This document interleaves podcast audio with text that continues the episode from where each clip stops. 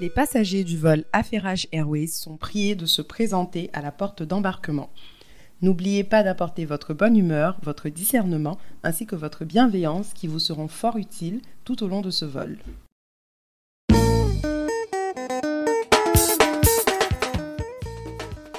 Bonjour et bienvenue à tous dans le 26e épisode de Affairage Airways. Je m'appelle Aïsata.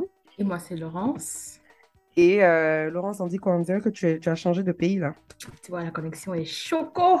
Ta voix est nette, ta voix est claire, on t'entend. Yes, euh, je suis de retour euh, dans, dans un pays en développement, au Canada, à Montréal. Je suis venue charger mon téléphone et après je rentre. Donc, c'est un Le- un pays en développement, hein, pardon. Oui, pays pas en développement. J'ai décidé. développé ici au Canada en développement, c'est que. on est où?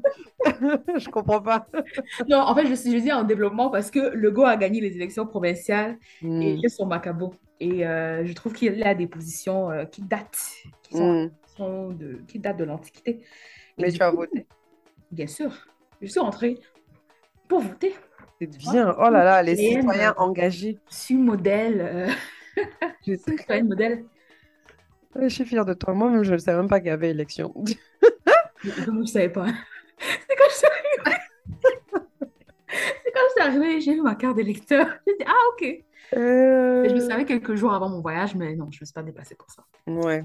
En tout cas, c'est bien, c'est important de voter. euh, donc, toute personne qui a les moyens de voter dans les pays où ils habitent, même si vous pensez que ça change rien, votez, on ne sait jamais. Oui, mais si vous êtes raciste, pardon, ne votez pas. On n'a pas besoin de ça. Franchement. Aussi. Si vous êtes raciste, sexiste, tout ça là, restez à la maison, c'est bon. Tous les istes là, vraiment. Les ici, là. Ok, d'accord. Écoute, euh, c'est bien. Je suis Oui, restez sur Facebook. Dites ce que vous avez dit sur Facebook. On n'a pas besoin de voir vos votes. Bref, parce que vous nous pressez la vie. Mais bon. En tout cas, ça va aller. hein. Bonne chance du côté du Québec. Ah, euh, ça, me concerne. Ils vont rester avec les conséquences de leur vote. Ouais, rentre. hmm, c'est bien, tant mieux. C'est toi qui as compris. Bref, il y a quoi qu'on va faire aujourd'hui?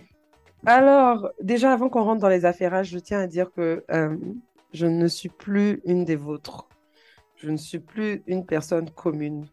Je ne suis plus une personne lambda. Moi, Aïsata, Mhm, moi, mhm, hier, j'ai rencontré Chimamanda. Non, je ne suis plus avec vous. C'est ma nouvelle bestie, c'est ma nouvelle meilleure amie. Voilà, c'est tout ce que j'ai à Mais dire. raconte-nous tout alors. Bah, en fait, elle était venue à l'école pour... euh, elle recevait un prix. Et puisqu'elle recevait un prix, Ah, l'association... J'ai l'impression qu'elle reçoit un prix, la meuf, euh, chaque fois. Parce qu'à Euh, chaque fois qu'on entend parler d'elle, c'est- un discours, merci de m'avoir donné tel prix. Je te jure. Là, même, je sais même pas c'est quel prix elle a reçu, mais je sais qu'ils ont profité de sa présence Mhm, euh, sur le campus pour organiser un événement, un talk, là où elle se faisait interviewer par un de nos profs. mhm, Et donc, euh, moi, personnellement, en termes d'auteur africain, mhm. je trouve que Chimamanda, c'est celle qui m'a qui m'a introduit dans le genre de littérature africaine contemporaine. Mhm. Donc, quand j'étais plus jeune et que je pensais aux auteurs africains, je pensais souvent aux livres que j'ai eu à lire à l'école quand j'étais plus jeune, etc. Mais quand j'ai lu Chimamanda, j'ai compris qu'en fait, il y avait tout un univers d'auteurs qui racontaient des histoires auxquelles je pouvais m'identifier, euh, qui existaient. Et donc, je trouve qu'elle a joué un rôle important dans euh, la lectrice que je suis. Et je Tu l'as lis beaucoup. Tu lui as dit. Oui, et donc en gros, elle a fait son talk et tout, et puis à la fin, comme une guerrière, j'ai pris mon sac, je suis allée au front. Non, tu as forcé. Ah, quand même, j'ai forcé, j'ai suivi. Et je pense que la chance que j'ai eue, c'est que je connaissais, donc ceux qui- déjà, je connaissais tous les organisateurs de l'événement, et le professeur qui l'a interviewé, je le connais très bien. Mhm. Donc quand les gens forçaient, essayaient de lui parler, et puis il essayait de faire la place, là. Mhm. il s'est retourné, il m'a vu, il a dit, t'inquiète pas, allons là-bas. J'ai dit oui, allons, tonton, allons. C'est sûr, il y avait du monde, c'était pas évident et tout, mais j'ai pu placer deux, trois mots. Je lui ai donné mon nom, je lui ai dit d'où je venais, je lui ai Mhm. raconté le rôle que son, son travail a joué dans ma vie, je lui ai parlé de mes rêves, de ce que je veux faire dans ma vie. Ah! J'ai parlé, Tu n'as pas dit ça, donc tu as dit tout ça, quoi. j'ai dit tout ça, et puis elle était en mais c'est trop bien, on a besoin de plus de femmes dans le milieu qui t'intéressent et tout, bonne chance. Ensuite, on a pris notre photo. Ah, Ah, toi, je vraiment. veux voir, c'est où? Ah, euh, où? sur Twitter, j'ai tweeté ma photo. Hein. Donc j'étais vraiment, euh, fou là là, je, je suis, elle comme, comme Daju dit, elle m'a élevée au rang de star. Je suis plus comme vous, elle m'a élevée au rang de star. Voilà. Amen, amen, amen, amen. Voilà. Amen, amen. Oh, Donc, no, but ça, that's great. c'était- Du coup, ok, Mhm. moi j'ai une question à Ariana. How does she smell like? Moi, c'est toujours ça que je veux savoir quand je rencontre les oh. gens. C'est genre, c'est quoi leur allure, c'est quoi leur manière? Bah, je trouve que déjà en termes d'allure en général, euh, elle est très plutôt identique à ce que moi j'avais vu à la télé, dans les vidéos YouTube, etc. Donc la mhm. tantine toujours très sapée. Mhm. Là, elle était même un peu malade, mais genre elle était quand même genre très bien habillée, belle coiffure. Mhm. Euh, je l'ai trouvée très sympathique. Je trouve qu'elle est tellement euh, dans ses interviews, c'est vraiment la meuf directe, c'est la meuf qui a euh, de, la, de la répartie, etc., qui met les gens à leur place. Et donc, je dois avouer qu'avant d'aller lui parler, je me suis dit, il hum, ne faut pas la femme là, va, va m'envoyer balader. Elle était très approachable. Mhm. Donc au début, les gens voulaient juste prendre des photos avec elle et tout, mais euh, elle était en mode non, non, non, je veux pas juste prendre des photos, dites-moi vos noms, dites-moi d'où vous venez. Échanger. Ouais, et ça, c'est malgré le fait qu'elle avait l'air occupée, les organisateurs voulaient l'emmener ailleurs parce qu'elle avait autre chose à faire, mais elle a quand même pris le temps mhm. euh, de parler aux gens alors qu'elle n'avait pas besoin de le faire. Et je pense que quand tu es une star ou une célébrité et puis tu as toujours plein de gens qui veulent prendre des photos avec toi, ça peut être facile de te fermer et puis de dire non. D'être froid, en fait, exactement. C'est ça. Surtout qu'elle était malade et tout. Mais je me dis, en fait, bon, c'est vrai que la plupart de ces euh, apparences pour, euh, pour, parler et pour faire euh, des discours, c'est dans les milieux académiques, mais on peut voir que généralement, par exemple, une écrivaine serait très confortable dans ce genre de milieu, non? Parce qu'en fait, elle est avec ses, ses, oui. gens. Oui, oui et non. Je pense que elle est avec ces gens, mais elle n'arrêtait pas de dire hum, vous les gens de la business school, des gens de la business school, parce que c'est ah pas c'est pas dans le même genre de milieu qu'elle a étudié. Et ce que j'ai trouvé intéressant avec elle, en tout cas, c'est qu'avec le temps, mhm. elle est devenue une forme de figure sociale, d'activiste pour le féminisme, pour l'Afrique, etc. Dans la, dans la, culture pop, effectivement. Ouais. Mhm. Et donc, ça fait que les questions que, qui lui étaient posées étaient vraiment des questions tournées sur la société, sur des mouvements sociaux. Mhm. Et c'est seulement à la fin, dans le Q&A, quand le public pouvait poser des questions, que quelqu'un lui a posé une question sur son processus créatif en tant qu'auteur. Et là, je te jure, la dame, là, s'est illuminée. Ça se voit qu'elle était contente. Et ça m'a fait un peu de la peine parce que je me suis dit, oui, elle a des, idéaux et tout qu'elle veut défendre, etc. Mhm. Mais tu sens que tu elle aimerait qu'on lui pose plus de questions sur le corps de son métier, le cœur de son métier, mhm. être auteur, être mhm. créatif, écrire. Et donc, quand on lui posait des questions sur ça, elle avait l'air beaucoup plus enthousiaste, contente de répondre, etc. Et que bon, elle répond aux autres questions sur le féminisme et tout ça parce qu'elle pense que c'est important, mais c'est pas forcément les sujets qui, qui ont l'air d'être sa préférence. Ok, non, ça c'est intéressant à savoir. Je pense que des fois, quand tu deviens un symbole qui, qui dépasse même ce que tu avais espéré, bon, tu te retrouves un peu en prison hein, par rapport à, ouais. par rapport à ce que tu veux vraiment faire et tout. Mais c'est cool. Donc, c'était cool. Donc, du coup, tu n'es plus avec nous, c'est ça Ah, je suis plus avec vous. Parler, euh, Tu prends rendez-vous et puis, oui, et, Laurence, t'inquiète pas, prochaine fois qu'on se voit en personne, tu peux prendre une photo avec moi. Ah je te l'autorise. c'est pas. Écoute, je te l'autorise. Ok. En fait, ce que je vais faire, tu sais ce que je vais faire? Je vais faire comme les, les fans de Nicki Minaj font là. Hmm. Donc, je vais classer toutes les photos que j'ai avec toi. Voilà. Comme ça, que. Le jour où il faut, tu peux commencer à vendre. Je la connais?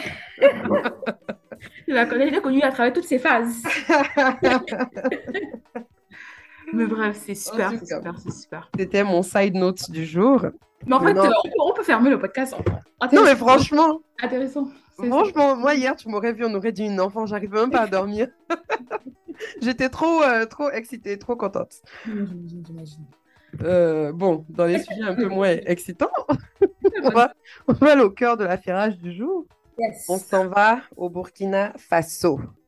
Je pense que ça aurait été inévitable de faire cet épisode-là sans parler d'un de, des plus gros trucs qui se passent en ce moment sur le continent. Mhm. C'est le fait que euh, le week-end dernier, donc vendredi 30 septembre, euh, il y a eu un nouveau coup d'État qui a eu lieu au Burkina.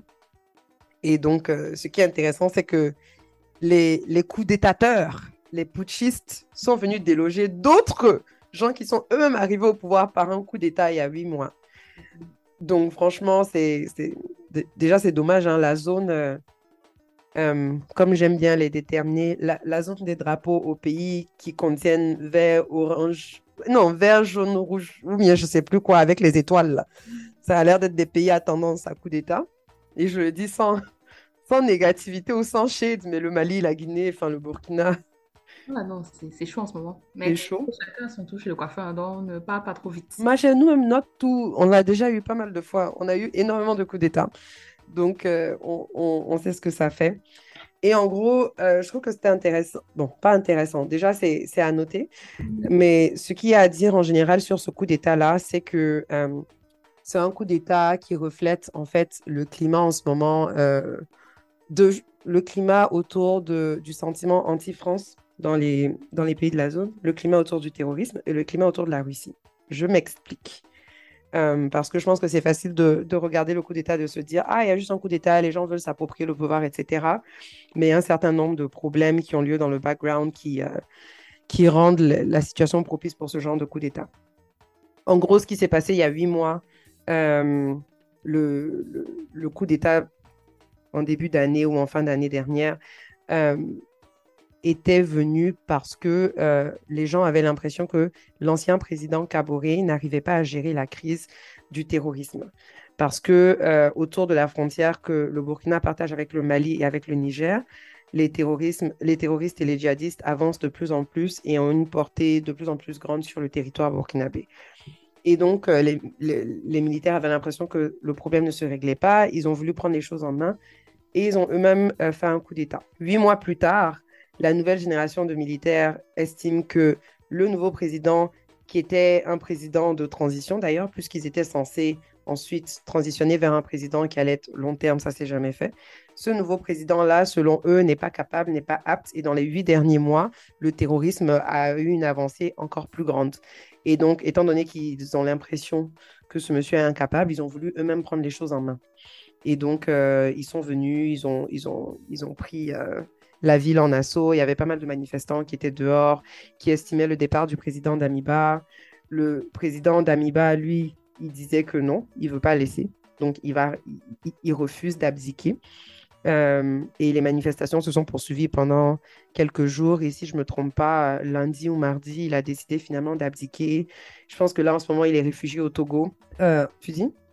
Oui, ça, c'est pas surprenant. Mm -hmm. Ouais, donc il est réfugié au Togo. Et, euh, et avant d'aller se réfugier au Togo, il y a des rumeurs qu'il se serait, il serait allé se réfugier à l'ambassade française euh, au Burkina pendant, pendant que les gens manifestaient et, et demandaient son départ. Et, dans, les, dans la liste des réclamations que les putschistes ont établies, il y avait le départ du président d'Amiba, bien évidemment, mais ils ont aussi demandé le départ des troupes françaises. Ils veulent que les troupes françaises quittent le Sahel parce qu'ils estiment que les troupes françaises n'ont pas été utiles euh, ou euh, n'ont pas été d'une aide particulière dans la lutte contre le terrorisme. Euh, et ils demandent aussi à ce que le Burkina commence à explorer des coopérations militaires avec de nouveaux partenaires tels que la Russie. Et donc, il y a même des gens qui disent que quand il y avait les manifestations dans la rue et tout, là, tu avais des gens qui étaient en train de brandir le drapeau de la Russie. J'ai vu ça. Ah, vu. en plus. Donc... C'est vraiment vrai. Et c'est une chose qui m'a même euh, profondément un peu choquée, je veux dire, dans, dans ce coup d'État, mais je te laisse continuer d'abord. Ouais, non, mais c'est choquant. Et je pense que moi, ça m'a tellement choqué que j'ai refusé de croire. Et j'étais en mode, les gens disent que. Alors que bon, les gens qui disent c'est France 24 et TF1, donc je pense que. Vérifier leurs sources. À part si c'est des deepfakes que, bon, ils ont utilisé pour nous déstabiliser, mais en tout cas, moi, j'ai effectivement vu, euh, vu plusieurs euh, manifestants Mm -hmm. pour dire le drapeau de la Russie. En fait, c'est même ça qui était majoritaire dans la photo. C'était Ah. l'ironie du truc, mais bon.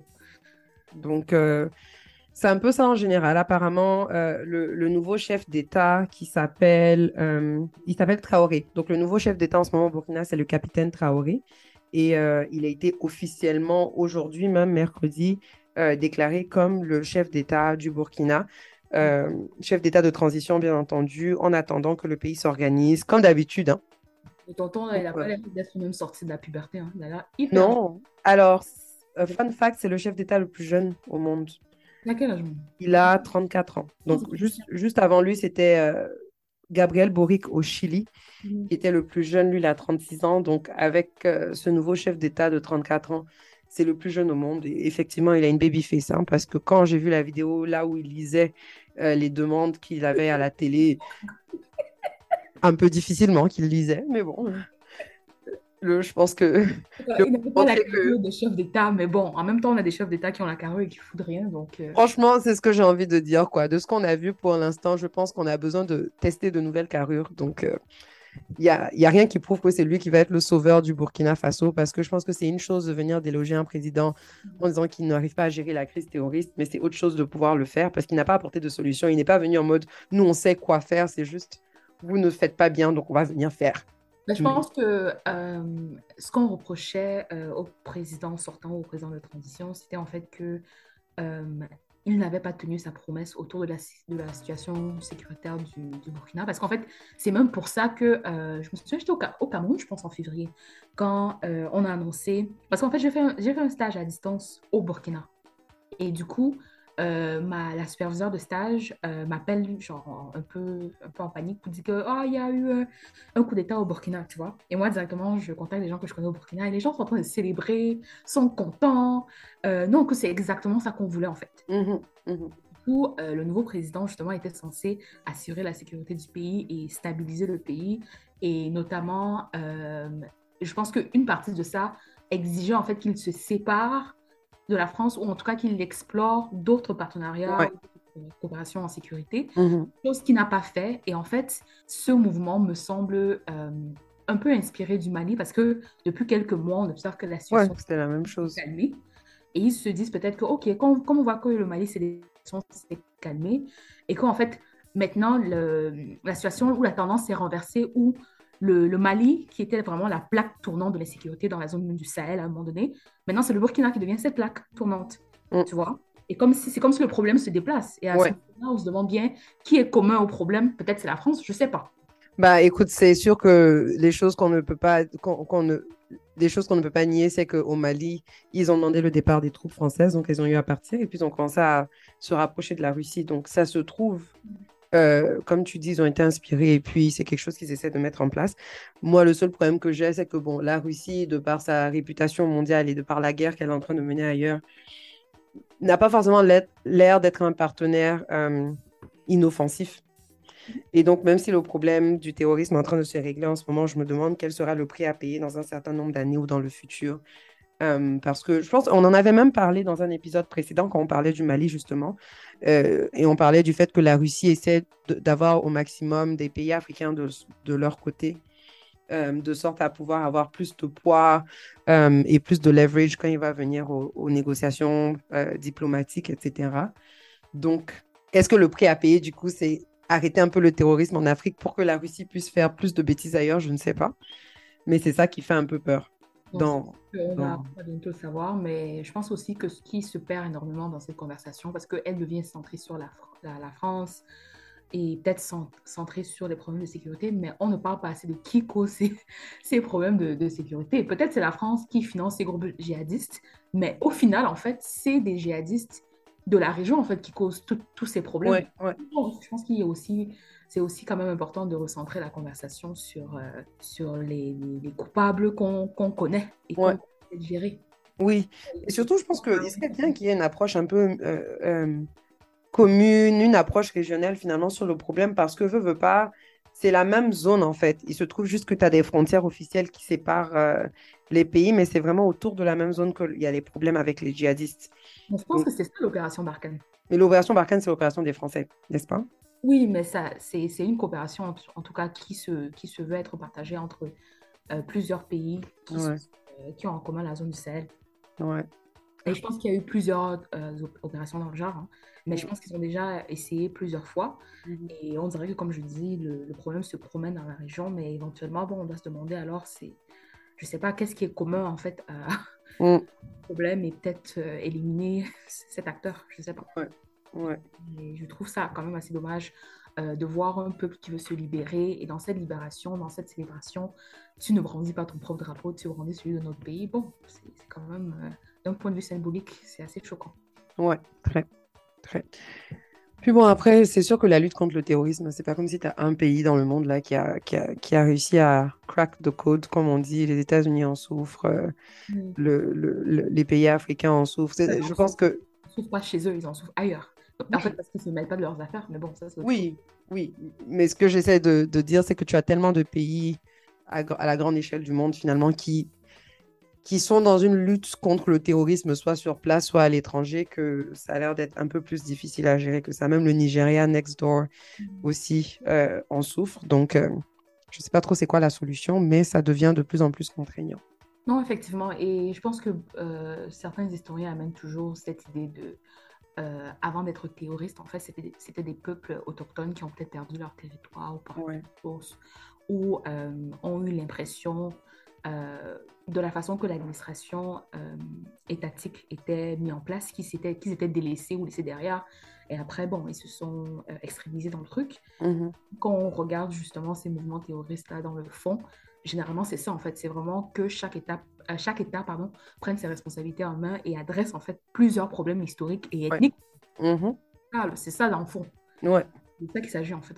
C'est vrai. Historiques, ethniques et même euh, sociaux, quoi. Parce qu'à un moment donné, comment est-ce qu'ils arrivent à continuer à recruter de plus en plus de jeunes pour rejoindre leur rang? C'est parce que c'est des pays où les jeunes ont l'impression qu'ils n'ont pas beaucoup d'autres euh, d'autres options et donc euh, ils sont faciles à, radicaliser aussi. Exactement. Donc je pense qu'il y a des problèmes de fond à régler et le problème sécurité en fait de sécurité, c'est vraiment un symptôme de, de, ce qui se passe euh, ailleurs. Quoi. Ouais. En tout cas, c'était l'objet. Je voulais juste donner ce update. Par contre, mm-hmm.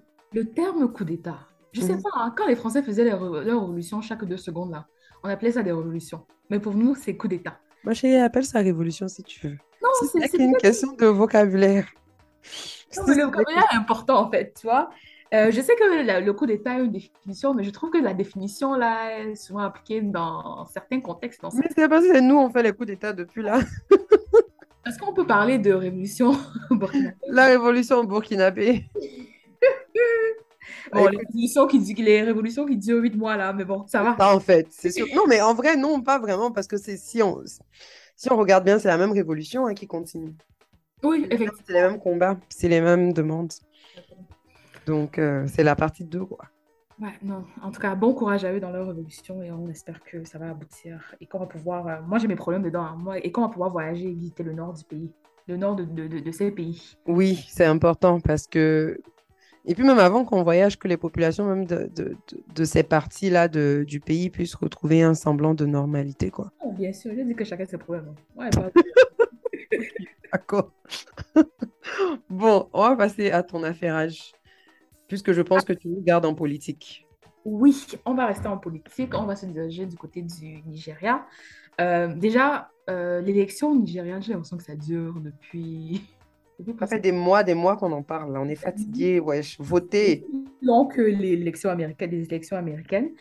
Donc, ce qui est intéressant en fait dans, cette dynamique, c'est que les quatre candidats, dans les quatre candidats, personne n'est président, euh, évidemment, parce que Buhari ne peut plus se présenter. Il est arrivé euh, à son terme. Donc, il a fait ses, je pense, deux ou trois mandats. Et bon, euh, il s'est respecté et il n'a pas décidé de changer la constitution comme certains. Et du coup, bon, là, il y a, des, il y a eu des primaires et chaque parti politique au Nigeria a choisi son candidat, etc. Donc, il y a un candidat euh, du parti All Progressive Congress, donc APC. Euh, il s'appelle Bola Ahmed euh, Tinubu. Et en fait, déjà, il y a eu tellement de scandales dans, dans, cette élection. Mm-hmm. Chaque jour, il y, a, il, y a, un truc, chaque jour, il y a, il y a, un tollé sur la toile. Mais cette fois-ci, en fait, c'était la vidéo du candidat dont je parle là, Monsieur Tinubu. Tinubu. Voilà. Et en fait, ce qui s'est passé, c'est qu'il était absent dans, dans, une réunion, là, dans un accord de paix qui avait été organisé. Euh, et en fait, il avait quitté le pays pour un voyage euh, médical à Londres. Comme d'habitude, ils ne se soignent jamais dans leur pays. Euh, et ce qui s'est passé maintenant, c'est qu'à son retour, déjà, il y avait déjà des rumeurs. à son, quand il est parti, il, il, y avait des rumeurs comme quoi il était décédé, comme quoi il avait des problèmes de santé, etc. Et bon, dans nos pays, là, les rumeurs, ça va vite. Donc, du coup, pour, pour vous montrer qu'il est en vie, pour vous montrer que il, est, il est en santé, euh, il a posté une vidéo euh, fitness donc de lui dans laquelle on le voit en plein mouvement, en train de pédaler sur un vélo stationnaire et tout. Donc il regarde la caméra, il pédale, il fait yeah. Tu vois un peu le genre? Et euh, la vidéo dure peut-être 8 secondes. Et dans la vidéo, déjà, il ne transpire pas. Il est assis sur le vélo bizarre. Mais peut-être qu'il vient de commencer. c'est bon. mais ça se sent en fait qu'il n'est pas habitué. Il ne transpire pas. Hein. Non, mais peut-être c'est, c'est limite une séance photo, une séance vidéo pour lui. En fait, ça donne l'impression qu'il fait, qu'il fait semblant et effectivement, ça se ressent qu'il veut prouver qu'il est apte en fait à exercer ses fonctions. Et du coup, bon, ça a créé tout un tollé sur la toile. Euh. Mais euh, je, je t'interromps rapidement, même dans, dans la légende qui a accompagné la vidéo, il a dit Tout le monde dit que il y a des rumeurs qui circulent sur l'état de ma santé. Certains disent même que je suis mort. Mais non, je ne suis pas mort. Je suis à la kérosène? Comme en bonne santé. Et puis, quand tu joues la vidéo, je pense que pour même euh, s'assurer qui va toucher tous les publics et même le public le plus jeune. La musique de la vidéo, c'est. Nice every other day. ah, Nice. non, mais c'est un ridicule. C'était absurde. On dirait, on dirait euh, vous savez, les TikTok euh, humoristiques, là. Oui, C'est de ça que ça a l'air. exactement ça. C'est exactement ça. Et bon, euh, je pense que les Nigérians sont peut-être encore. euh, parce que ce qui peut expliquer le, le tollé qu'il y a sur la toile, bon, c'est déjà, un, vous prenez les gens pour des imbéciles. On sait très bien que le monsieur a voyagé parce qu'il a des problèmes de santé. C'est vrai que rien dans la constitution nigériane n'oblige un, candidat à l'élection présidentielle à, à divulguer un peu son dossier, euh, son, dossier- son dossier de santé ou son bilan de santé. Mais en fait, je pense que les Nigérians sont un peu traumatisés parce que, je ne sais pas si tu te souviens, il y avait un ancien président nigérian, euh, Umaru quelque chose, qui Mhm. était aidé dans l'exercice de ses fonctions et il avait un peu euh, suivi le- un schéma du genre où il était allé à l'étranger pendant un certain Mm. Et après, quand il est revenu, on n'a pas entendu parler de lui. On a juste découvert un jour qu'il était mort. Ok. Des problèmes cardiaques, des problèmes rénaux. Donc, du coup, en fait, le Niger a déjà cet historique avec euh, voilà, ses présidents ou ses hommes politiques qui vont se soigner à l'étranger et qui reviennent. On n'a pas de nouvelles. Donc, je pense que si le, candidat, ce candidat était vraiment sérieux, il allait vraiment euh, demander à une clinique ou un hôpital indépendant de vraiment faire son bilan de santé et de le poster. C'est, c'est, c'est... Je pense que c'est la façon mature de, de- de régler, de régler le problème. Mais attends, le Niger, c'est quand même le plus grand pays du, du divertissement dans la zone. ça. Donc, il faut bien qu'il parle un langage que son peuple va comprendre. Oui, c'est passé. Je pense que le message est passé. Il y a un autre candidat là, euh, Atiku Abubakar, ça c'est du parti euh, PDP. Mhm. Et lui aussi, il a fait un peu un- une vidéo en mode TikTok avec euh, une chanson de Davido en background. Mhm. Euh, tu vois, il est en train de danser dans la vidéo et en même temps, il, pro- il présente son programme de 5 points MDR. basiques, genre sécurité, éducation, les mêmes points qu'on connaît. Il donne pas de détails dans le truc. Et il est en train de danser. J'étais comme, en fait, je comprends ce que vous êtes en train de faire. Et je comprends que vous avez des personnes qui gèrent votre campagne qui sont jeunes. Mais en fait, vous, en tant que candidat, vous n'êtes pas jeune. Et j'admire en fait le fait que vous... Ouais. Et je pense aussi, ça, ça me fait un peu rire parce que j'ai l'impression que c'est. Ça reflète en fait le manque de créativité un tout petit peu des gens de qui substance sont. de leur plateforme politique. Il faut, il faut quand Bon, même... déjà, les plateformes politiques, bon, elles sont pas connues pour avoir de la substance hein, dans la zone. Donc, Voilà. Donc, la, so- la, la barre est très basse. Mais genre, même en termes de créativité dans la gestion de crise et tout ça. Moi, quand j'ai vu le monsieur sur son vélo en train de, de, de faire de la comédie, Mhm. Ça m'a direct fait penser euh, à la technique qu'ils ont utilisée pour faire croire aux gens que Joe Biden était en bonne santé. Parce que Allez. Joe Biden, lui, quand il s'est présenté aux élections, de toute façon, il est très vieux. euh, les gens étaient inquiets pour sa santé. Je pense qu'il avait vécu un certain nombre de drames dans sa vie personnelle, etc., qui faisait que les gens étaient inquiets. Mhm. Qu'est-ce que les gens de sa campagne lui ont fait faire? Chaque fois qu'il avait des discours là, il courait. Il y a une fois qu'il est même tombé. Ouais, à chaque fois. Et il y a des fois, je te demande, mais le pauvre monsieur, en fait, même moi qui suis en santé, ça me fatiguait, en fait, de courir tout le temps comme ça pour aller au micro, pour prouver aux gens que je vais bien. Et je suis sûre qu'il y a quelqu'un dans l'équipe de Tinubu là-bas qui a dit que, I know, aux États-Unis là-bas, ils ont fait ça. Donc, cher président, va sur le vélo. Et c'est juste une mauvaise application de, de- d'une Ouais. technique qui a marché ailleurs, en fait. Mais en tout cas, on verra bientôt si ça, si ça a fonctionné. Euh, il y a des élections. Je pense que le- l'élection aura lieu en février euh, de l'année prochaine. Donc, en fait, il y a encore beaucoup de- d'affairages probablement qui, qui auront lieu. Ouais. euh, Qui viennent. Et tu sais que les élections au Nigeria sont toujours super intenses parce qu'en fait, il y y a tellement de divisions euh, ethniques et régionales. Oui. Et les quatre candidats là, qui, sont, qui ont été retenus euh, après les primaires, ils viennent de quatre régions différentes. Mhm. Donc, limite à son supporter. Et ça, ça, ça, ça ouvre à chaque fois des, des, des blessures, en fait. Toujours Ouais. base sociale, religieuse même aussi au Nigeria. Parce que c'est comme- Mhm. Donc, en tout cas, on verra ce que ça va, euh, on verra ce que ça va donner. On, on reste connecté. On sera là pour faire le, le debrief après les élections. Mhm, mhm. Et les gens qui clashaient Buhari, j'espère que votre nouveau président sera mieux. Parce que vraiment, peut-être le papa là, ah, peut-être c'était le, le, le meilleur que le Nigeria peut avoir. Je sais pas, hein, on va voir. Non, mais apparemment, Boari, il a aussi beaucoup fait de n'importe quoi. Donc, bon, Ouh, ce genre de situation où tout changement est déjà mieux que.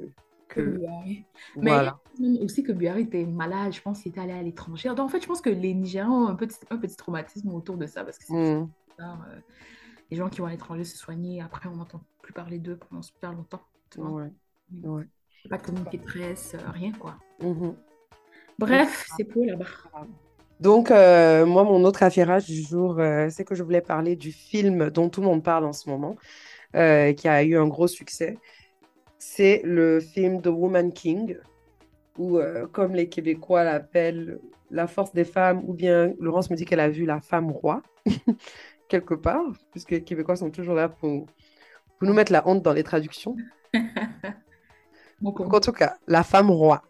Euh, je suis allée voir le film au cinéma la semaine dernière. Euh, c'est un film euh, que j'attendais beaucoup parce que moi, j'ai toujours hâte hein, quand tu des films qui vont traiter de l'Afrique et qui vont mettre la- la- l'Afrique en avant d'une manière différente de ce qu'on a l'habitude de voir. Et j'aime beaucoup Viola Davis. à mon époque de blogueuse, j'ai écrit sur les, sur les Amazones du Dahomey, sur les Agodjié, donc je suis familière avec le sujet, etc. Donc bref, j'avais beaucoup de raisons qui faisaient que j'avais hâte pour le film. Mhm. Et j'avais aussi des raisons qui faisaient que je, je m'app- je m'apprêtais à avoir des sentiments partagés par rapport au film parce que je trouve qu'avant d'aller voir le film, j'entendais tout le temps parler de The Woman King, Viola Davis, Viola Davis, Viola Davis. Et à aucun moment donné, dans la promo, dans, dans, dans les interviews, j'entendais pas beaucoup parler du Bénin. Et je trouvais ça quand même curieux parce que oui, c'est un film d'Hollywood, c'est un film américain, mais ça raconte une histoire euh, basée sur des faits réels. Mhm. Et ça raconte une histoire d'héritage béninois, en fait. Et je trouvais que pour une fois qu'on met en avant euh, l'histoire de cette partie du monde, là, ça aurait été bien de rendre à César ce qui appartient à César et de, de mentionner le nom du Bénin par-ci par-là, d'avoir des trucs spéciaux en partenariat avec le Bénin. Je trouve qu'il y, a- il y a des opportunités de partenariat qui auraient boosté le tourisme au Bénin ou bien boosté certains talents béninois et ça aurait été ouf. Mais bon, j'ai rien vu dans ce sens-là. Le Bénin est très, euh, est très à fond en ce moment sur le, le branding pays, quoi. Le- Oui, et c'est justement ça qui m'a étonnée parce que je suis en mode, c'est pas, c'est le Bénin quoi. Genre, ils, ont l'air de faire beaucoup d'efforts pour que leur pays soit vu euh, de manière différente. Ils ont l'air de vouloir booster leur tourisme, etc. C'est trop bizarre que tu aies ce gros film Hollywood qui raconte euh, une grande, une grosse partie de leur histoire parce que c'est une de leurs fiertés, les, les, les Amazones, et qu'on n'entende pas parler du Bénin dans le processus. Mais bon, bref. Du coup, je suis allée voir le film. L'inspiration de la, de la statue des Amazones, ou de l'Amazone, de la femme Amazone, un truc comme ça. Du coup, en fait, ça, ça s'alignait, tout s'alignait. Franchement, Parce que la statue, elle est impressionnante, elle est plus haute que le monument de la Renaissance à Dakar. Les gens en ont beaucoup parlé, etc. C'est sûr que bon, la statue était faite par, des Chinois, mais bon, on va oublier. Essayer de ne pas dire ça trop fort. Euh, mais bon, je suis allée voir le film. J'ai deux, trois choses à dire. Mais pas de spoiler, hein, par contre. Ok, pas de spoiler. Ah, ma chérie, en fait, vous allez regarder le film. Je vais faire de mon mieux pour ne pas. Moi-même. Non, je parle même pas de, de ceux qui nous écoutent. Ah, c'est pour là-bas. Ah. Moi, je vais regarder. Non, tu vas regarder, mais bon, je vais, je, je vais, je vais pas spoiler les détails de l'histoire. Mais en gros, déjà, euh, y a- je pense qu'il faut reconnaître les choses bien faites. Le film, si tu ne penses pas au contexte historique, euh, au fait que c'est des faits historiques et tout, et que tu prends ce film comme une fiction, parce que c'est un- c'est un- c'est c'est une fiction, une fiction indépendante, le film est excellent. C'est-à-dire que le jeu d'acteur est ouf. Viola Davis, ce n'est pas la camarade de quelqu'un. Tu sens que, genre, elle, la dame, elle a 50 ans, elle était d'un niveau de fitness next level, elle s'est entraînée de ouf pour pouvoir euh, être prête et pour pouvoir faire le film. Euh, les costumes étaient magnifiques euh, et, et ils étaient plutôt authentiques, surtout quand tu vois les illustrations euh, que les gens avaient faites des, des Amazones, des Agoji à l'époque. Franchement, c'était authentique à ce niveau-là. Le design, le, oh, pardon, le design euh, du set, donc l'endroit où ils ont filmé, était aussi très authentique. C'était des, des paysages qui... Bon, après, moi, j'ai pas visité tout le Bénin, mais pour, avoir, pour connaître un peu l'Afrique de l'Ouest, c'était très authentique aux paysages que qu'on a l'habitude de voir en Afrique de l'Ouest. Franchement, le film était beau. Euh, les, les gens avaient de ces... Le roi dans le film, il avait de ses outfits. J'étais en mode, mais le roi, il est trop stylé, en fait. Les femmes du roi étaient trop belles. Une vraie histoire à la Hollywood. hein. Donc, euh, une histoire... euh, Là, je ne te spoil rien où tu as toujours des gens qui sèment du trouble. Ensuite, tu, tu as les Amazones qui vont venir se battre, blablabla. Ensuite, bien sûr, l'histoire va bien se terminer. Ils ont essayé d'inclure un petit love interest pour rendre les choses un peu cute. Donc, c'est franchement le truc typique Hollywood, mais ce genre d'histoire qui te reste, euh, qui te garde, pardon, à fond dans le film tout le long. Le genre de film où, genre, et comme c'est un public majoritairement noir même qui va voir le film, Ah bon? dans le cinéma, contrairement quand je suis allée, il y avait énormément de noirs. Mhm. Dans le cinéma, on, on parlait les gens réagissaient, tu te retrouves à, crier sur les personnages, attends, mais tu fais quoi là, machin. Donc franchement. ce que j'adore, surtout quand il y a des films euh, qui, voilà, qui, qui nous rejoignent, je trouve que quand tu vas dans cette ambiance, c'est tellement le fun en fait. C'est pas, c'est pas genre, pas de téléphone euh, ou genre pas de bruit. Non, en fait, les gens réagissent, les gens rient, euh, rigolent. J'aime trop ça. Et c'est la beauté du truc parce que finalement, quelqu'un fait un commentaire derrière, tu rigoles à ça. Quand toi, tu fais un commentaire, les autres, ils rigolent et tout. Et je pense que ça rend, le, ça, ça rend l'expérience encore meilleure. Donc, franchement, à ce niveau-là, comme euh, pour Black Panther, est-ce qu'il y avait les gens qui étaient déguisés à fond ou c'était... Hmm, non, nous les gens ils sont pas déguisés. Quand j'y pense, ben, je me rends compte qu'il y avait beaucoup de noirs parce que je suis allée avec l'association des noirs de mon école. J'avais oublié. Je me disais pourquoi il y a autant de noirs? Bref, mais on s'est pas habillés. Ça s'explique en fait. Ça s'explique de ouf. On s'est pas habillés. Euh, on est... Moi je suis allée en mode normal. Hein. Je venais des cours, j'étais en jean t-shirt, basket. Et j'ai pas vu d'autres gens. Il n'y avait pas que nous dans le cinéma, mais j'ai pas vu d'autres gens habillés non plus. Mais je pense que l'aspect culturel a, a, un peu manqué parce qu'en fait, pour un film du style, je sais pas si c'est parce que c'est un film de femmes et que c'est un concept les, les hommes se sont moins concernés, du coup, je sais pas. Mais je trouve que ça méritait, quand je vois l'affiche, quand je vois la bande-annonce, quand, je, quand, je, quand tu, tu m'expliques le film, en fait, ça méritait un moment. Oui, oui. De pop culture grandiose, je sais pas Mais je te jure, bah, c'est comme quand Black Panther est sorti initialement. Je me rappelle, je me suis habillée pour aller au cinéma habillé, maquillé, tout. Et on a eu tellement de fun.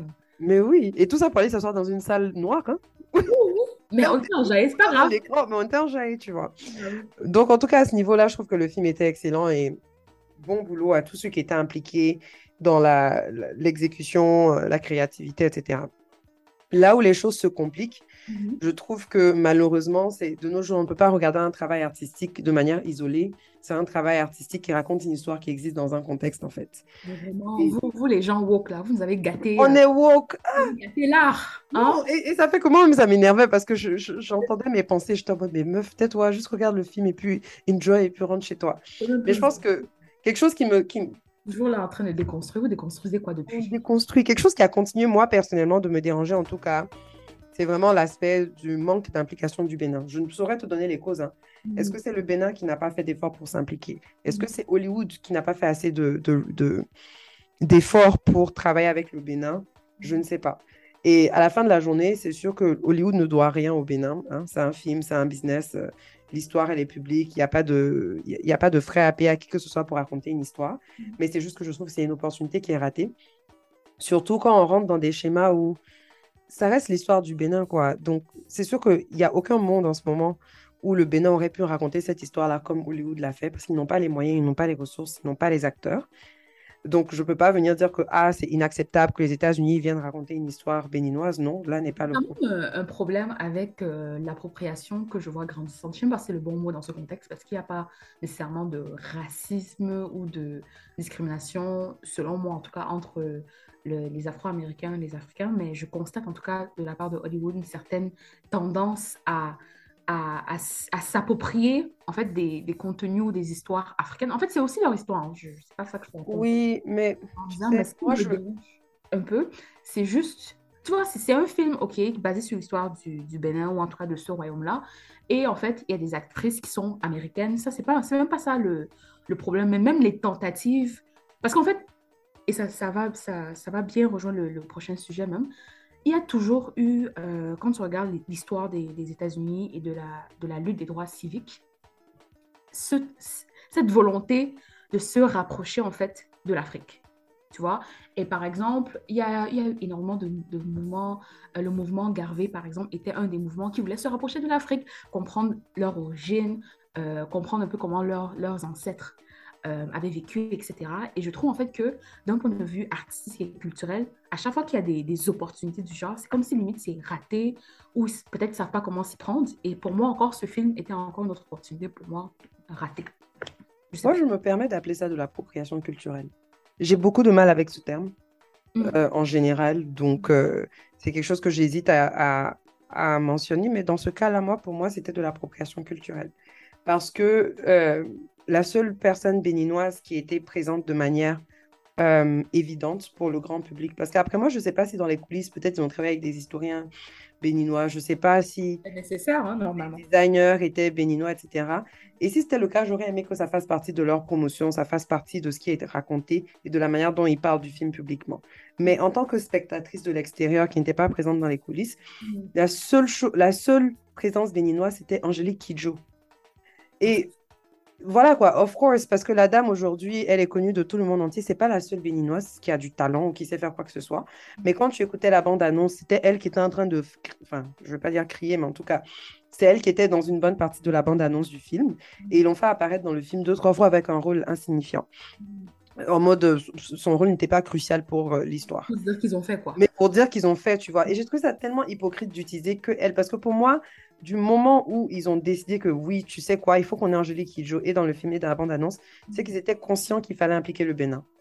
Et le fait qu'il ait fait comme ça, moi, j'ai trouvé ça paresseux, j'ai trouvé ça malhonnête, j'ai trouvé ça... J'ai trouvé que c'était là que ça rentrait dans l'appropriation, parce qu'ils sont conscients. Euh, Je pense que ce serait intéressant de voir peut-être qui, se- qui est derrière ce, ce- ce projet euh, et les équipes de production. Peut-être ça expliquerait pourquoi euh, on ressent ce qu'on ressent. Mais même au-delà de la, pro- de la promotion euh, dans le Bénin en soi, même juste avoir un petit plan de communication, juste autour de la réalisation du film, de voilà, peut-être consulter euh, des voilà. béninois, des artistes béninois, juste ça en fait. Je pense que les gens ne demandent même pas grand-chose hein, au final. Non, moi, franchement, tu me fais une vidéo vite fait, parce qu'il y a des vidéos, dans les vidéos de promotion, tu as une vidéo où là, Viola Davis parle de à quel point elle a dû faire beaucoup de sport. Mhm. on s'en fout. Mais ça te permet d'a- d'a- d'admirer et d'apprécier son travail encore plus. Mhm. Donc de faire le même genre de vidéo avec les gens, les réalisateurs qui diraient Ah oui, on a passé tellement de temps avec les historiens au Bénin et on a travaillé avec le Bénin de, des gens du Bénin de telle telle manière, il aurait fallu que ça en fait, finalement. Juste une petite reconnaissance. Et ça m'emmène à me poser beaucoup de questions parce que comme tu dis justement, les Américains essaient de plus en en tout cas, la communauté euh, afro-américaine essaie de se rapprocher de plus en plus de ses origines africaines. Avec raison d'ailleurs, ils essaient de comprendre de plus en plus son histoire. Et de ce fait, ça fait que toutes les histoires africaines deviennent des histoires vendables.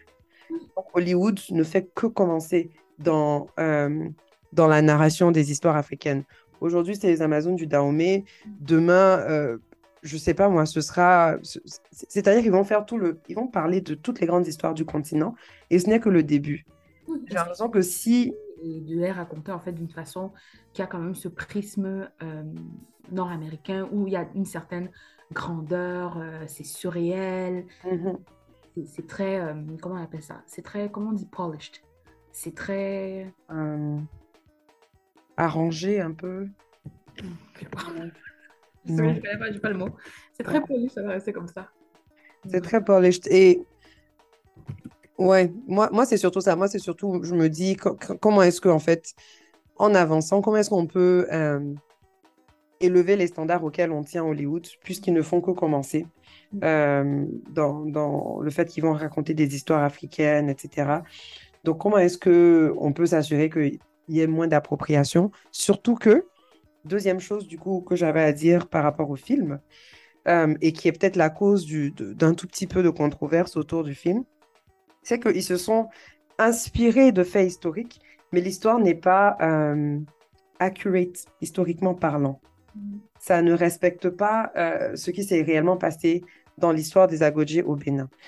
Et euh, la manière dont l'histoire a été interprétée, ça a été interprété, ça a été américanisé de ouf. Et ils ont raconté une histoire que une histoire qui fait du bien et qui donne de l'espoir à toute communauté afro-américaine par rapport euh, au, au, euh, au commerce triangulaire, à l'esclavage, etc.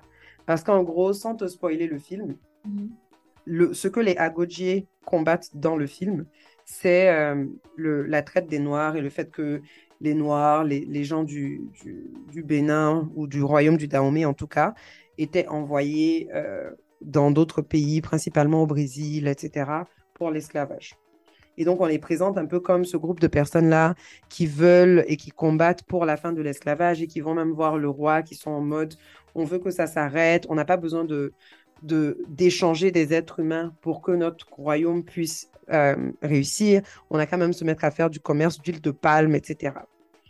Et le problème avec ça, c'est que c'est tout sauf ce qui s'est passé. Et apparemment, il y a des rumeurs qui disent que ce serait même la raison pour laquelle Lupita Nyong'o a quitté le film. Parce que quand le film été annoncé, il y a 3-4 ans, c'était juste quand Black Panther est sorti que ce film avait été annoncé. Ça devait être Viola Davis qui était personnage principal. Lupita Nyong'o devait jouer sa fille.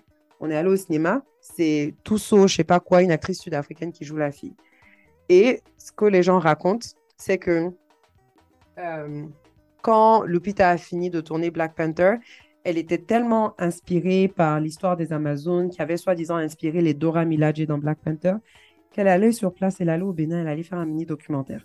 Mhm. Et après avoir parlé à pas mal de gens, pas mal d'experts, pas mal de descendants, etc., euh, des Amazones, elle a vite compris que malheureusement, euh, le, rôle que le royaume du Dahomey a joué à l'époque n'était pas un rôle positif dans la traite des Noirs. Le royaume du Dahomey, à l'époque, faisait sa puissance, sa gloire et son argent sur la traite des Noirs. Et donc, dans le film, ils sont présentés comme le royaume qui était en mode non, nous, on fait pas ça, nous, on va aller euh, trade de, l'huile de palme à la base, alors que c'est pas forcément le cas.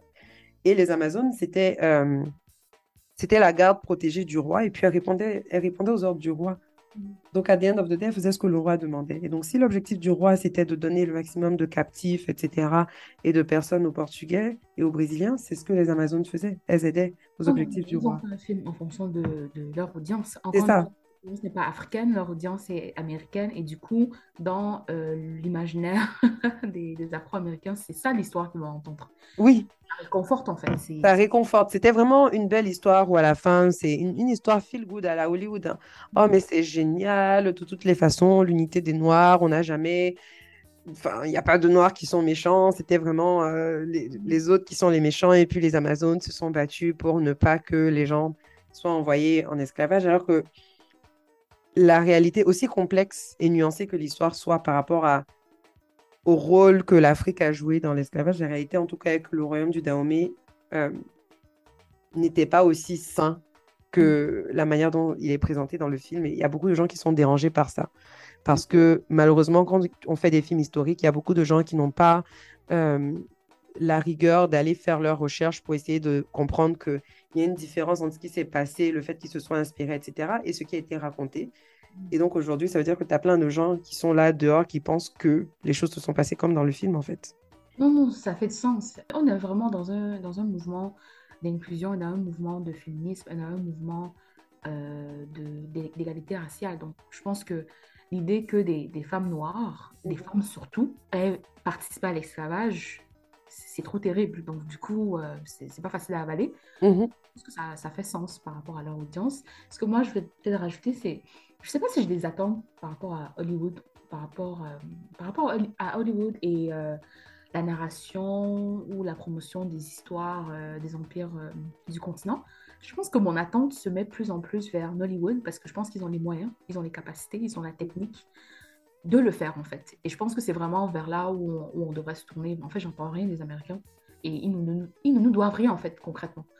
Euh, mais je pense que Nollywood est déjà dans une phase où elle peut faire ce genre de film et elle devrait.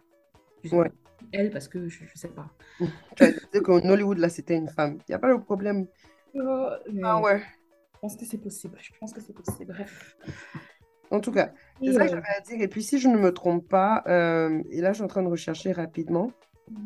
Laisse-moi regarder vite fait. Si je ne me trompe pas, tu as un projet Nollywood, en fait, qui était censé traiter du même sujet et qui sort bientôt. Mais c'est plutôt une série en collaboration avec euh, Sony, Sony Pictures. J'ai hâte de voir ça. Et ce qui me fait un peu peur quand même dans ce type de projet, c'est que imagine si en tant qu'Africain, on ne peut pas faire mieux. Et quand je dis mieux, c'est même, même pas dans, dans la technique, hein, c'est dans l'approche. Bah oui. Imaginons Nigeria fait un film. Surtout que eux, là, même, franchement, moi, je trouve que c'est les Américains de l'Afrique. Hein, donc... Ils ne vont pas au Bénin faire la promotion de ça, etc. Ça va trop nous faire mal, quoi. Euh, en tout cas, j'ai hâte de voir ce que ça va donner alors. Euh, et en espérant qu'il y aura plus de contenu euh, du genre. Et parlant d'Afro-Américains et, et, de leur, et de leur quête pour, identitaire. identitaire, voilà, de leur quête identitaire. Euh, moi, je vais parler de la chanteuse américaine SZA. Euh, je ne sais pas si les gens. Est-ce que je vais expliquer qui c'est? Je pense que tu dois expliquer qui c'est. Elle n'est pas très mainstream. Ah, ok. Bon, c'est une chanteuse de Neo Soul euh, et R&B qui est américaine. Elle est signée au label TDE, qui est l'ancien label de Kendrick Lamar, le rappeur. Je pense que quand même les gens connaissent. Euh, et elle est connue pour l'album Control et aussi elle a fait une apparition musicale dans la bande-annonce de Black Panther. Et en fait, ce qui est quand même intéressant de plus en plus, je pense que ça fait quand même plusieurs années que ça dure, c'est que les stars afro-américaines ont limite une relation d'amour avec euh, les sites comme euh, Ancestry.com euh, ou AfricanAncestry.com. En fait, c'est des sites où tu vas, je pense que tu bookes un rendez-vous, tu donnes un échantillon de prendre ton sang. Non, c'est même par la poste. Hein. Ah, c'est par la poste? Ok. des trucs par la poste où tu fais passer le truc dans ta bouche ou des trucs comme ça. Ah, ok, bon. C'est pas tout le temps le sang, parce que je sais que souvent tu peux recevoir un kit par la poste. Exactement. Donc, tu commandes un kit et à partir de ce kit-là, euh, une fois qu'il est euh, traité, il te donne des résultats euh, pour te dire un peu d'où tu viens, de quel pays tu viens et la distribution de ton, ton, ton, ADN, quoi. Et ce qu'on constate en tout cas, c'est que ces stars américaines sont généralement à la recherche de leurs origines, de leur passé, de leurs ancêtres. Et ils ont tendance souvent à partager leurs résultats. Donc, je pense que Erika Badou, par exemple, on sait qu'elle est camerounaise de la tribu des Bamileke. Il y a Spike Lee également. Il y a Tiffany Haddish qui est de l'Érythrée. Elle aussi, elle a partagé ses, ses résultats. Euh, il y a du Gabon, euh, comment il s'appelle? Samuel Jackson. En fait, il y en a beaucoup. Whoopi il y en a beaucoup. De la Guinée, Oprah, du Libéria, bref. Donc, c'est vraiment une mode qui dure euh, depuis longtemps et même plus mm. récemment, pour ceux qui la connaissent, il y a Posha William euh, euh, qui est dans la télé-réalité là, Real Housewife of Atlanta. Et elle aussi, elle a publié ses résultats. Bon, moi, ce que je constate, c'est que la plupart du temps, les résultats sortent toujours au Nigeria en premier. Mmh. non, mais c'est douteux. C'est douteux. Et du coup, dans le cas de la, chanceuse, de la chanteuse, pardon, euh, Sisa, donc quand elle a retracé ses résultats, elle a partagé, elle a partagé sur Twitter qu'en fait, elle est majoritairement euh, nigériane et en deuxième position, il y avait le Cameroun. Donc quand, quand les Camerounais ont vu ça, là, ils étaient trop contents parce qu'en fait, dans le tweet, elle disait comme quoi euh, elle a tellement hâte de, de rencontrer en fait ces, pays d'origine et qu'elle va, elle va, elle va visiter tous ces pays. Donc, elle va commencer par le Nigeria. Voilà, mhm. un par un. Et du coup, euh, quand elle disait ça, elle était même au Ghana. Ah bon, je ne savais même pas ça. Oui, parce qu'en fait, euh, il y a eu le festival Global Citizen euh, qui a eu lieu au Ghana, en fait. Donc, il y avait Sisa qui était au Ghana, il y avait Usher, avec un, artiste, mais elle était au Ghana. Ok. Ah, c'est dans ce contexte-là. Bon, franchement, les, Américains, quand ils vont au Ghana, ils se transforment à chaque fois. Il y a eu Harry Lennox aussi qui a eu un épisode bizarre au Ghana, mais bon. oui, je Donc, euh, elle a posté ça comme pour dire que bon, elle va bientôt venir. Donc, bref, ma chérie, si tu veux venir, on a les stades. On a le stade de Limbe, on a Olembe. Donc, si tu veux faire le concert, il faut venir. Pardon. Donc, c'était un peu ça. Mm un hiver euh, super rapide. Mais je préfère qu'on on prend Cisaille, on, on vous laisse Taiki. n'a qu'à devenir, vous non, non, ça marche pas comme ça en fait. Il y a des gens à leurs origines, on n'a pas besoin de faire les tests. On sait d'où ils viennent. Prenez le cadeau. Mais en fait, je suspecte des caméras. Serena Williams, elle n'a qu'à sortir et sortir sa Franchement, elle a, elle a, la carrure d'une caméra. Elle a les, la carrure, les dégagements très très caméra. Donc vraiment, ouais. c'est des résultats, ma chérie. En fait, là, je, je, je, parle pas trop parce que je cherche le screenshot de Cisa mm. euh, parce que je pense qu'elle avait aussi des origines ivoiriennes. Donc avant de m'avancer, J'aimerais clarifier le fait que bon. Moi, les résultats, vous sortez pas hein, souvent. Moi, voilà, j'ai retrouvé. Donc, elle était à 25% du Nigeria, comme tu dis. 21% des peuples suivants, donc un mélange. Après, c'est normal parce que, bon, avec les frontières et tout, c'est surtout la même zone. Mhm. Cameroun, Congo, et euh, ils ont dit Western Bantu People, donc les peuples Bantu, c'est-à-dire que toute l'Afrique centrale. Donc elle est 21% de l'Afrique centrale, je tiens à préciser. Ensuite, elle est 18% Côte d'Ivoire et Ghana. Oui, mais ça c'est vite fait, hein. ça c'est vite fait. Quand tu la regardes même? Hé, hey, Laurence, il n'y a pas fait de quand tu la regardes. Moi, quand tu me regardes même là, tu ne vois pas la Côte d'Ivoire non plus. Moi, je vois la Côte d'Ivoire, bien même. Tout le monde voit le Sénégal et la Guinée quand ils me regardent. Ah bon? Guinée? Ouais, Guinée aussi, ouais. Un peu moins souvent, mais souvent. Premier pays, Sénégal, deuxième Guinée, troisième Mali, quatrième Côte d'Ivoire. Sénégal, c'est. Ah, mais il y a des fois des gens exagèrent. Est-ce que c'est à cause du temps? Parce que c'est pas parce que quelqu'un est peut-être un peu foncé que automatiquement il vient du Sénégal. Moi, j'aime pas. Franchement, je sais pas. Mais je pense que le, mon nom n'aide pas parce que j'ai un nom de famille qui est très fréquent au Sénégal aussi et j'ai un prénom qui est aussi très fréquent au Sénégal. Mais Guinée, je peux voir un peu. Bon, ce qui est sûr, toi, tes yeux voient ce qu'ils voient. Entre-temps, Cisa est aussi un peu ivoirienne. Donc, si on se met maintenant à tous venir claim les petites starlettes américaines, Ah, petite elle est un peu ivoirienne aussi. Merci bien. C'est mon divers, donc moi, je vais juste focaliser sur l'aspect. euh, Tu l'aspect camerounais. voilà. Comme je Il n'y a dis, pas de problème. dire qu'elle est 100% ivoirienne, moi, ça ne m'arrange pas. Non, elle n'est pas 100% ivoirienne. Ça, là, non, on ne se bat pas sur le- le- le- l'héritage identitaire des gens. Être qu'ivoirien, c'est tellement chic qu'on ne donne pas ça comme ça. C'est un peu, un peu, un peu. Tu as vu la vidéo? rare. Tu as vu? Il y a la vidéo d'un pasteur camerounais où il dit Oh, merci Seigneur, tu as donné, tu as donné, il a dit quoi là? Tu as donné la Tchéquée aux Ivoiriens Mm. et le football aux Camerounais. Merci. MDR. Non, non, c'est pas ça. Il dit Attends, le pasteur camerounais là, il dit dans la vidéo Merci Seigneur d'avoir donné le coupé décalé aux Ivoiriens et le Le football. Franchement, on aurait bien pris l'inverse. hein. Oh, je retrouver aurait pris l'inverse, mais c'est pas grave. De la même manière, vous, écoute- vous partagez le coupé décalé avec nous. On va partager votre football là aussi. On va claim toutes vos victoires. si vous gagnez, c'est qu'on gagne. Ah, maintenant c'est ça. hein. Hmm. Mhm. À la can- votre canne là même, c'est quoi les nouvelles? En janvier 2023. En 2023. Ah, c'est Mhm. bien. Les Pas- stades sont Euh, 2024, pardon. 2024, je m'excuse. 2024. sur, euh, Lol. Non, c'est prêt. C'est juste que ce qui s'est passé, c'est que c'était officiellement prévu pour l'été 2023. Sauf que l'été, c'est la saison des pluies. Et que depuis un certain nombre d'années, les pluies chez nous sont plutôt catastrophiques. C'est des inondations, c'est des dégâts. Plus le fait que bon, le football, il se joue dehors, donc s'il pleut, c'est un peu délicat. Donc, euh, euh, franchement, si c'était en été 2023, ouf, ça aurait été la pâte. je te jure. Mais c'est pas grave, janvier aussi, c'est pas mal. On va... Je trouve que limite, c'est un peu mieux que ce soit en, en janvier, comme ça, euh, c'est autour des fêtes. Les gens qui travaillent peuvent bien planifier leurs vacances et Ouh. tout. Moi-même, ça me donne le temps de m'organiser pour faire mon petit tour. Mais c'est sûr qu'à Abidjan, ouf, ce sera plein, plein. Alors, sera plein. Embouteillage de ça, mon Dieu. on sera là quand même. En tout cas. Donc, euh, c'est tout ce qu'on a pour aujourd'hui. hein. On va passer à nos croches musicaux. Oui, euh, je te laisse commencer, je pense. Oui, alors mon crush musical, c'est un crush que j'ai découvert dans une playlist, mais ce sont deux artistes pour lesquels j'ai déjà exprimé beaucoup d'intérêt dans le passé. Et donc, j'ai trouvé ça cool qu'ils aient une collaboration parce que je n'y attendais pas. C'est une collaboration entre Adekun Gold et puis and the Yakuza. Hmm. Et la chanson s'appelle Handle Me. Et, euh, et, et je trouve franchement qu'ils ont réussi à vraiment bien intégrer leurs deux vibes ensemble. C'est sûr qu'Adekun Gold, il a beaucoup de chansons très posées, très douces, etc. Donc, c'est propice pour la vibe aussi de, de Loose. Euh, mais la chanson s'écoute bien. J'écoutais une playlist au hasard.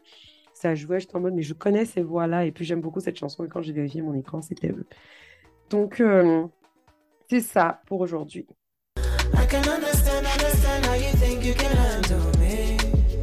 You can handle me. Que tu ne comprends pas quand mon attention est sur toi? Ok.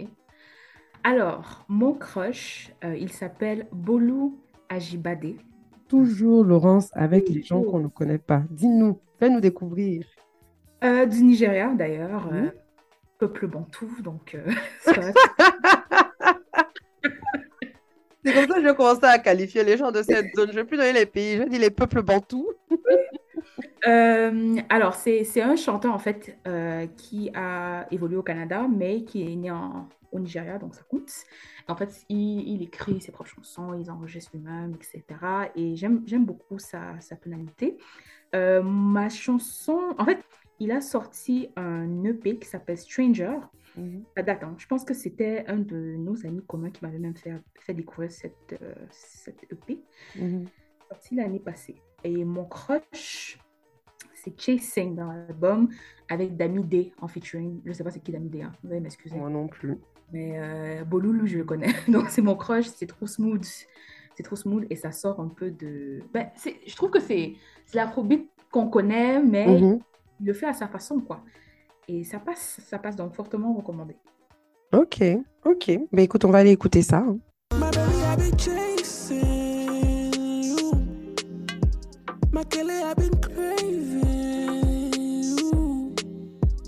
My girl, I've been looking for you. Mais on atterrit, madame. Je pense que Bah, c'est génial, comme d'habitude. Écoutez, est-ce qu'on a même encore besoin de vous donner les instructions? Vous savez pas quoi faire à ce stade-là? Hein, Restez tranquille, l'avion va atterrir. Vas-y, au cas où. Bon. Peut-être c'est quelqu'un qui écoute la première fois du Kazakhstan. Ok, d'accord. Balle perdue pour, nos pour notre audience au Kazakhstan, euh, si elle existe. Bref, tout ça pour dire, redressez le dossier de votre siège, euh, rangez votre tablette de nourriture, attachez vos ceintures et préparez-vous pour l'atterrissage. Bye.